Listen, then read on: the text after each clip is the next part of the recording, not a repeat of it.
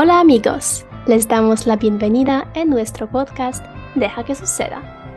Hoy les presentamos la segunda parte del episodio sobre los Estados Unidos. Vamos a hablar sobre la comida estadounidense, sobre el problema con la obesidad, el consumismo y mucho más. Esperamos que les guste. Ok, y la comida. ¿Qué tal la comida de Estados Unidos, de California? ¿Qué dices? Ok, entonces bueno, yo creo, yo puedo decir que la comida estadounidense no existe porque ellos no tienen una cultura de comida. Pues Oh. solamente lo que podría decir es que pues tienen fast food, tienen perritos calientes, los burgers y la barbacoa, ¿no? O sea, barbecue.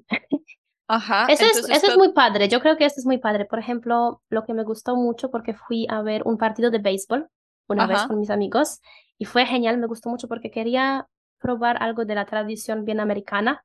Entonces fuimos a ver un partido de béisbol y me gustó mucho esta experiencia. Como, no sé, tomar una cerveza, ver el partido. Sí, esto, esto me gustó mucho. Pero sí, y, pero por ejemplo, tienes muchos restaurantes, sobre todo en LA, tienes restaurantes de cada cocina que quieres, o sea, de cada país. Quieres, no sé, algo, algo asiático, quieres algo italiano, francés, latino, puedes encontrar lo que quieras. Como en las capitales en general, ¿no? Sí, Entonces, ¿qué comías tú? bueno, entonces, eh, yo creo que mi comida, mi manera de comer en los Estados Unidos se puede resumir muy, muy corto, porque yo comía mucha pizza, compraba, sí, es un poco vergonzoso, pero bueno, en Ralph, que es un Ajá. supermercado, que es un supermercado de, los- de los Estados Unidos, compraba siempre una pizza, una margarita, por 5 dólares. Y es un poco triste porque realmente en los Estados Unidos es más barato comprar algo así, alguna porquería, tipo, no sé, una pizza, papas fritas, etcétera, que crear una comida saludable en tu casa, no sé, por ejemplo, arroz con vegetales, con alguna fuente de proteína, algo así. Es muy triste, pero así es la realidad allá. Que la comida saludable es más cara. Que es totalmente al revés, diría, que en Polonia, por ejemplo, ¿no? Que la comida saludable, bueno, ahora, no, de todos modos, yo diría que sí, más barato comer sano, de alguna manera, creo, en Polonia, aún. Pero sí, en varios lugares esto ya, ya es totalmente diferente.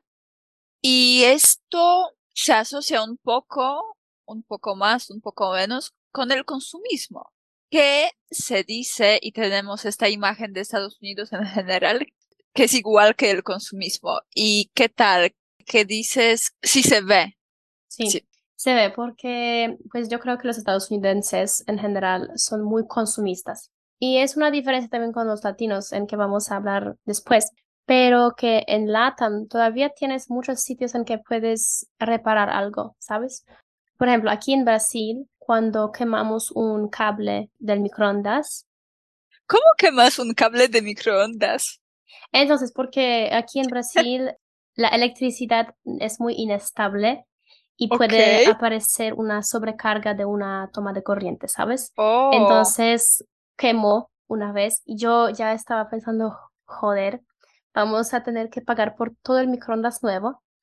E imagínate que mi roomie llevó esto, este microondas a un, a un lugar bien cerca y el chico solamente cambió el cable.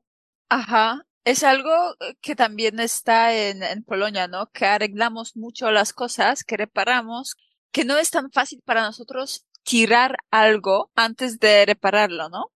Sí, no, porque también yo he visto muchas veces que, por ejemplo, en muchos sitios no puedes reparar algo, tienes que comprar uno nuevo.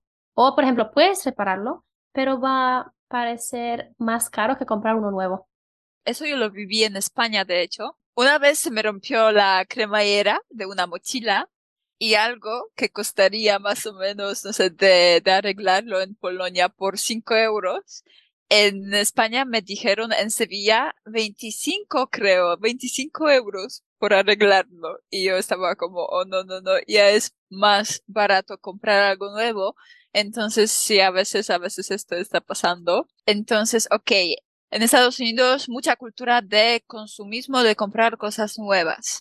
Sí, sí, sí. Yo, bueno, yo, yo diría que ellos tienen esta, esta manera de pensar que si algo no funciona, pues solo bien, tíralo y cómprate uno nuevo.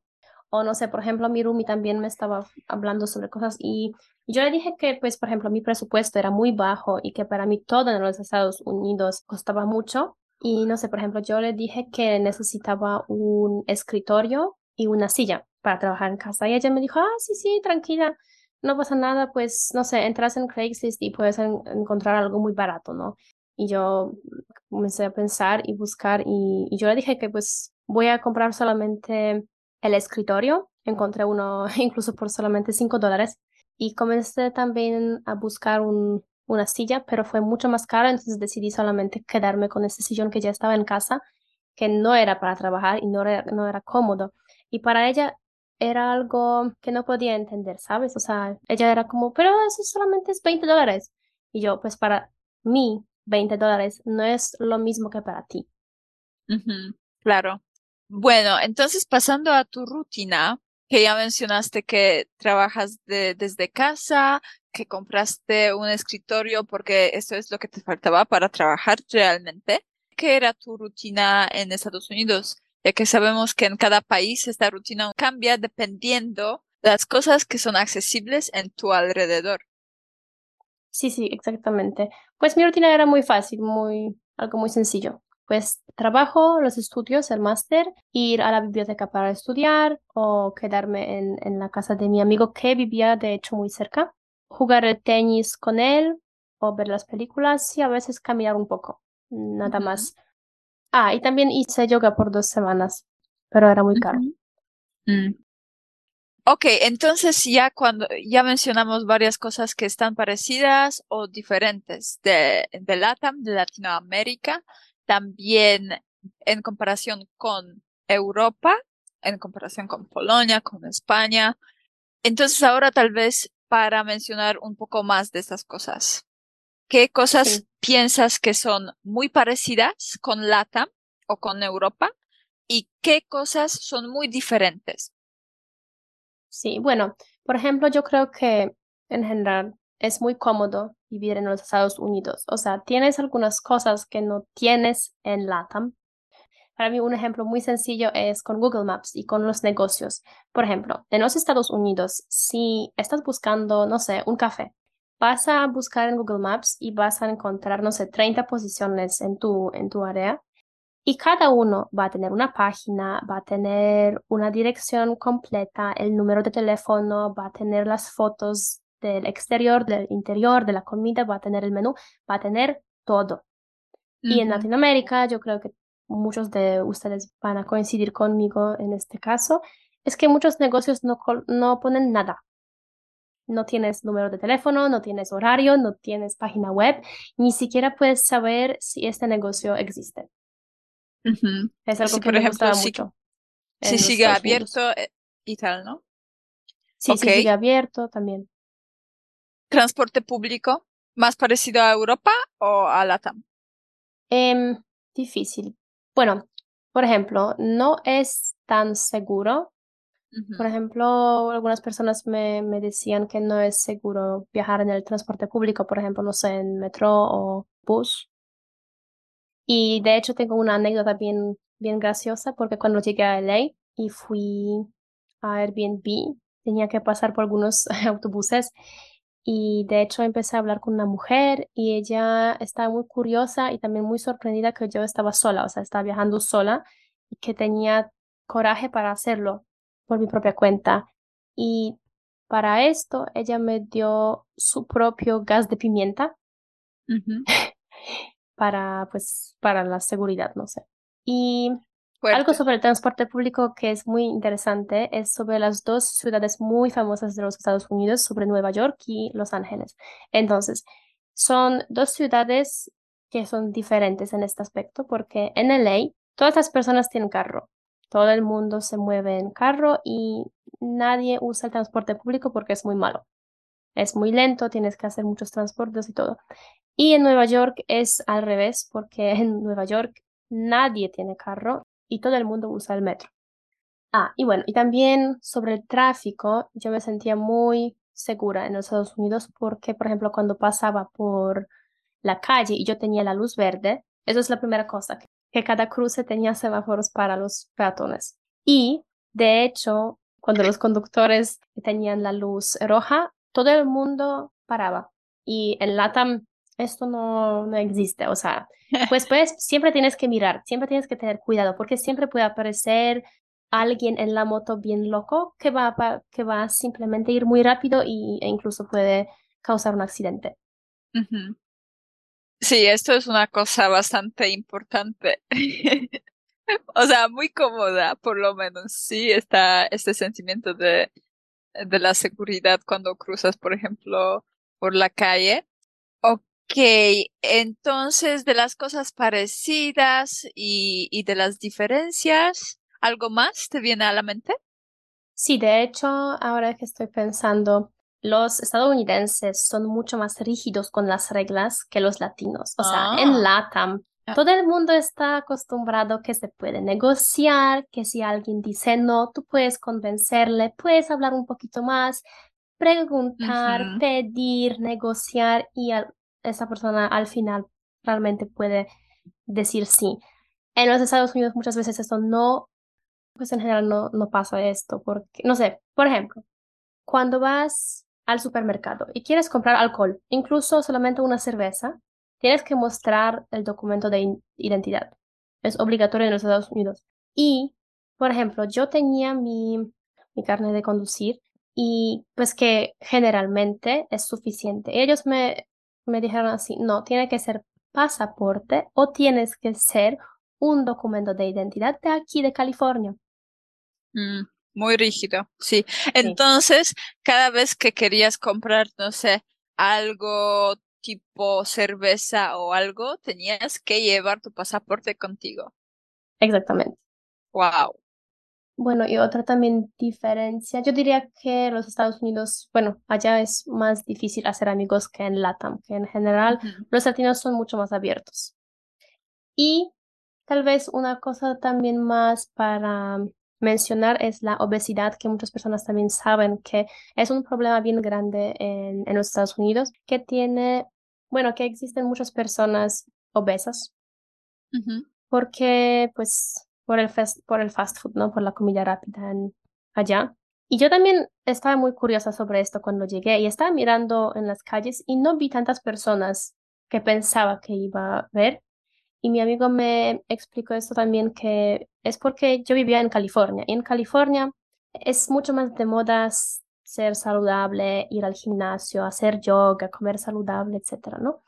Y él me dijo que vivió en Texas por algún tiempo y allá sí se veía muchas personas obesas, porque mm. es un estado más, un poco más pobre, que la comida es más barata, etcétera.